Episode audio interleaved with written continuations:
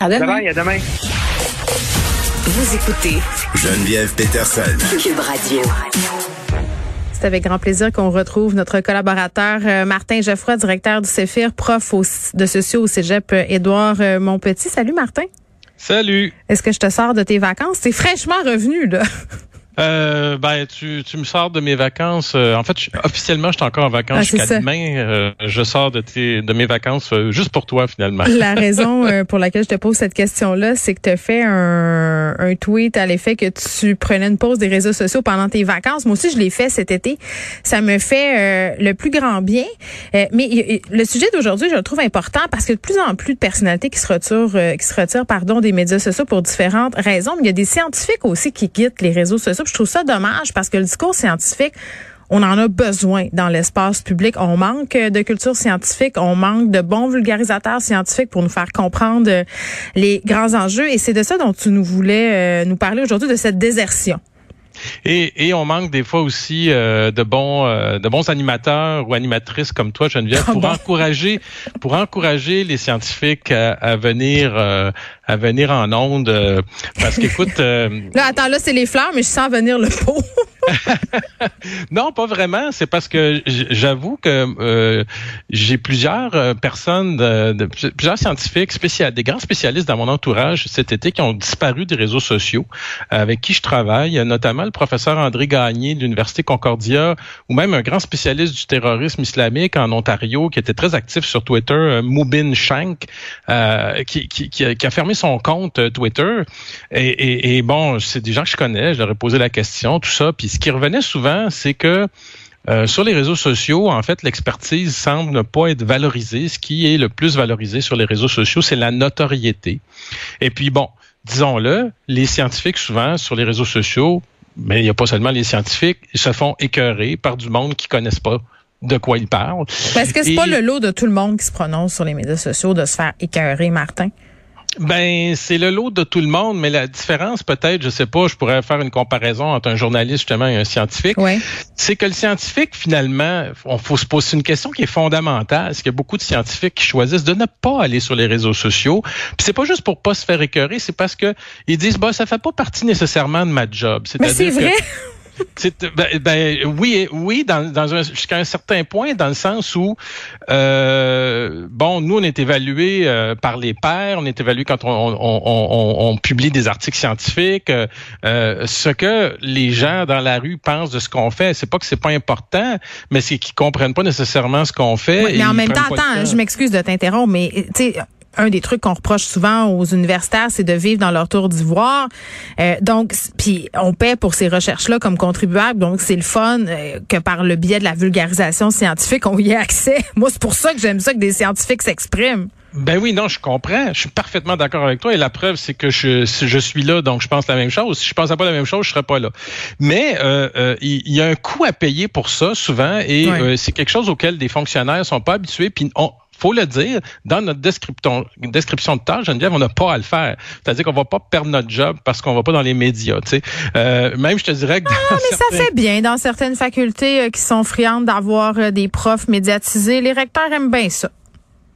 Euh, oui, peut-être, mais je- moi, je peux te dire qu'il y a plein, plein, plein de gens qui travaillent puis qui publient seulement dans des revues savantes, Ouais. qui, qui s'en fichent complètement. Et, euh, et c'est très confortable parce que t'as pas euh, à te faire attaquer par toutes sortes de Mm. personnes. Et je peux te dire que moi-même, cet été, euh, j'y ai pensé. J'étais pas sûr que je reviendrais en ondes. Tu m'as convaincu, euh, faut le dire. Euh, Mais pourquoi? Qu'est-ce qui te faisait hésiter? Moi, je suis curieuse. Ben, ce, que- ce qui me faisait hésiter, c'est que, comme je te dis, c'est pas le, ça fait seulement de se faire écœurer sur les réseaux sociaux. Ça, c'est, c'est, c'est, comme tu dis, le lot de ben des, des personnes. Oui. Mais c'est que, bon, à un moment donné, quand on arrive avec des données qui vont contredire ce que certains influenceurs ou même parfois certains journalistes euh, euh, vont dire, eh ben, ces personnes-là vont personnaliser le débat et s'attaquer euh, à des scientifiques sur Internet. Et euh, c'est cette personnalisation des débats-là qui dérange. C'est que Ouais. finalement, on dit on dit pas euh, c'est tes données qui sont pas bonnes, on dit c'est c'est c'est toi finalement qui est un pas bon. tu sais. Puis là, on se retrouve à, à avoir à débattre euh, de la pertinence de nos compétences avec des gens finalement qui sont pas aptes à les évaluer. Et si on leur dit, ben écoutez, j'ai été évalué par les pairs, j'ai fait ci, j'ai fait ça, ben là, on passe pour des vantards. Et puis bon, on en sort jamais finalement. Ben, j'ai l'impression qu'il y, a deux choses là-dedans. C'est que pour bien des gens, euh, je pense que on est euh, sur cette impression qu'il y a une certaine condescendance du milieu euh, scientifique par rapport euh, à la population en général, mais aux journalistes aussi.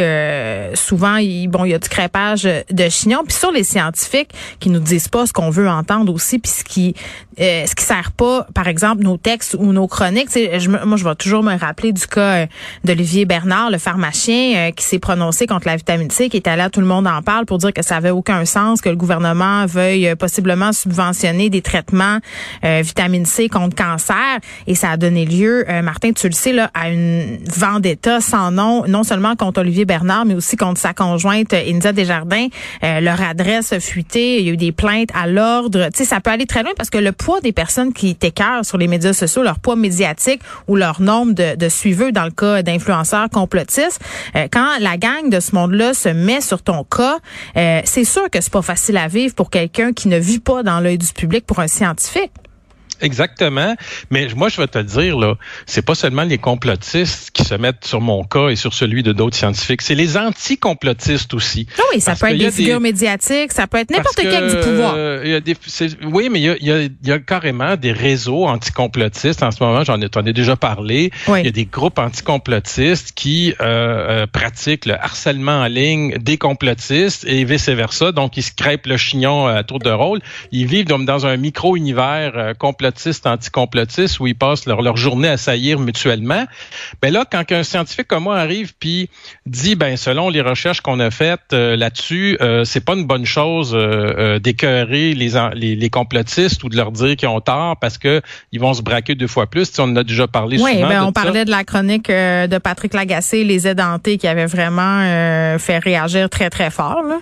Mais pas seulement euh, cette chronique-là, il y a plein d'autres journalistes qui euh, qui euh, utilisent des colibets envers les conspirationnistes. Les vidéo, les touristes C'est ça. Et mais là, à partir de ces, ces, ces, ces choses-là qui sont faites, il y a des groupes d'individus qui se forment sur Internet et mm. ces groupes-là, en fait, visent à harceler les conspirationnistes jusqu'à temps qu'ils rendent fous là, tu sais.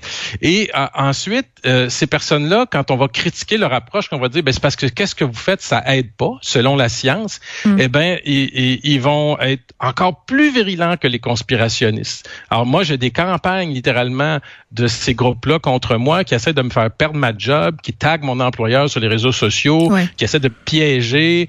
Euh, écoute, il y a, y, a, y a, des gens qui il y, a des gens qui de ces groupes-là qui m'écrivent puis qui me disent que le, ça fait des mois qu'ils maillissent, mais ils savent pas pourquoi, parce que leur gourou de leur groupe leur dit de maillir. Donc, je veux dire, c'est quand même assez particulier. Puis, euh, ce que je voulais parler, puis je vais finir avec ça, dire, c'est l'effet de halo. C'est quoi? C'est ça. L'effet de halo, été démontré en psychologie, c'est l'effet qu'on est plus favorable. ben, en fait, on pourrait résumer ça par euh, t'as jamais une deuxième chance de faire une première impression. C'est-à-dire que l'effet de halo, c'est que tu vas être porté à, avoir une bonne opinion de quelqu'un si tu as déjà une bonne opinion préalable de cette personne-là parce qu'elle pense comme toi, aussi parce que la personne, elle est belle, par exemple, tout ça. Par exemple, il y a des, des, des euh, sur les politiciens, les politiciens qui sont beaux en général vont euh, avoir une première bonne impression déjà. Euh, bon, ils peuvent détruire cette impression-là ensuite, mais habituellement, cette impression-là va rester. Alors, l'effet de la halo, qu'on appelle aussi l'effet de notoriété, va faire en sorte que, par exemple, euh, par exemple, un journaliste qui a beaucoup de pouvoir peut, par exemple, en, en, en se moquant d'un chercheur ou en se moquant de n'importe qui d'autre, euh, il, il va pas nécessairement euh, harceler la personne dont il se moque, mais il va avoir tous ses fans ensuite ça, ben oui. déjà euh, peut-être plus ça. Tous ces ben fans oui. vont embarquer J'ai déjà vu ça. la personne ou du chercheur. Et puis là, ben, qu'est-ce qui va arriver? En fait, tu vas avoir un effet euh, d'intimidation. Alors, le, le, le, journaliste va dire, ah, c'est pas moi qui l'intimide personnellement. Non, mais tu sais très bien que quand tu as, 300 000 abonnés euh, et plus, ton là, pouvoir... Là, Martin, moi, c'est là où je débarque. Là. Ça, on entend souvent cet argument-là. Là. je suis pas responsable des gens qui me suivent. non, t'es pas responsable des gens qui te suivent, mais tu es responsable de ce que tu leur dis. Et tu sais très, très bien l'effet que certaines paroles peuvent avoir sur une foule, sur les gens qui te suivent. Il y a des sujets qui sont hyper sensibles. Euh, donc, j'appelle ça, moi, faire faire sa job de bras par les autres.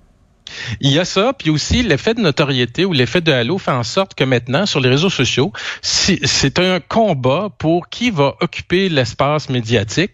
Et, et, et les journalistes, finalement, combattent euh, tout l'ensemble des gens qui sont sur les réseaux sociaux.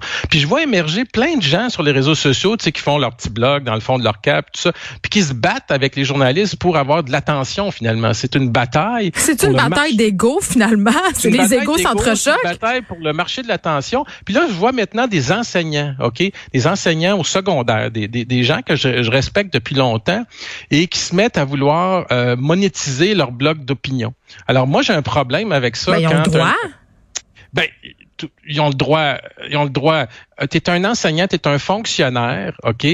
Euh, habituellement, tu es supposé être relativement neutre. on parle souvent que les profs devraient être neutres dans leur classe puis pas prendre parti. Mais quand tu as, un enseignant euh, qui va euh, faire... Un enseignant peut faire un blog, donner ses opinions puis tout ça, mais monétiser ses opinions, moi, moi j'ai un problème parce qu'il y a déjà un salaire, cet enseignant-là. Je sais pas si tu comprends ce que je veux dire, là. Mais l'idée aussi là-dedans, derrière ça, c'est que pourquoi cet enseignant-là a besoin euh, d'être connu, d'être populaire? Je sais pas si tu comprends ce que je veux dire. OK, mais je vais te poser la question. Pourquoi tu es à ce micro? Est-ce que c'est pour être populaire ou c'est pourquoi? Moi, je suis à ce micro pour euh, vulgariser euh, la science. Puis d'ailleurs, je suis à ce micro parce qu'on m'a demandé d'être ce micro. C'est pas moi qui l'ai demandé. C'est ça. Euh, moi, j'ai jamais demandé euh, d'être, euh, contrairement à ce que mes détracteurs peuvent dire, j'ai jamais demandé d'être à la radio ou à la télé. C'est les, c'est, on m'a sollicité. et puis. Mais tu dis qu'il y a une course à la reconnaissance sur les médias sociaux. Il y a une course à la reconnaissance parce qu'il y a plein de gens justement que, à qui on n'a pas demandé d'être dans les grands médias, mais qui essaient de se faire une niche à un moment donné sur mm. Internet, puis d'être tellement reconnus qu'ils vont faire le saut dans les médias. Et effectivement, c'est ça qui se passe. Mais, par exemple, ouais, il nous reste 30, mais il nous reste 30 secondes, Martin comment on s'en sort de cet effet de halo-là? Ben, comment on s'en sort? C'est qu'à un moment donné, il faut arrêter de donner de la crédibilité seulement à, des, à la notoriété, mais il hmm. faut donner de la crédibilité aux faits et à la science. Puis c'est ça le problème qu'on a fondamental avec les conspirationnistes en ce moment, c'est que c'est pas juste un problème avec les conspirationnistes, c'est un problème de l'ensemble de la société qui est trop axé sur la notoriété et pas assez sur la science et les faits. Ben oui, puis à un moment donné, euh, il faudra arrêter d'être ébloui par les projecteurs. c'est ce que j'ai envie de te dire. Martin, merci beaucoup. On se retrouve euh, très très bientôt. C'est toujours un plaisir.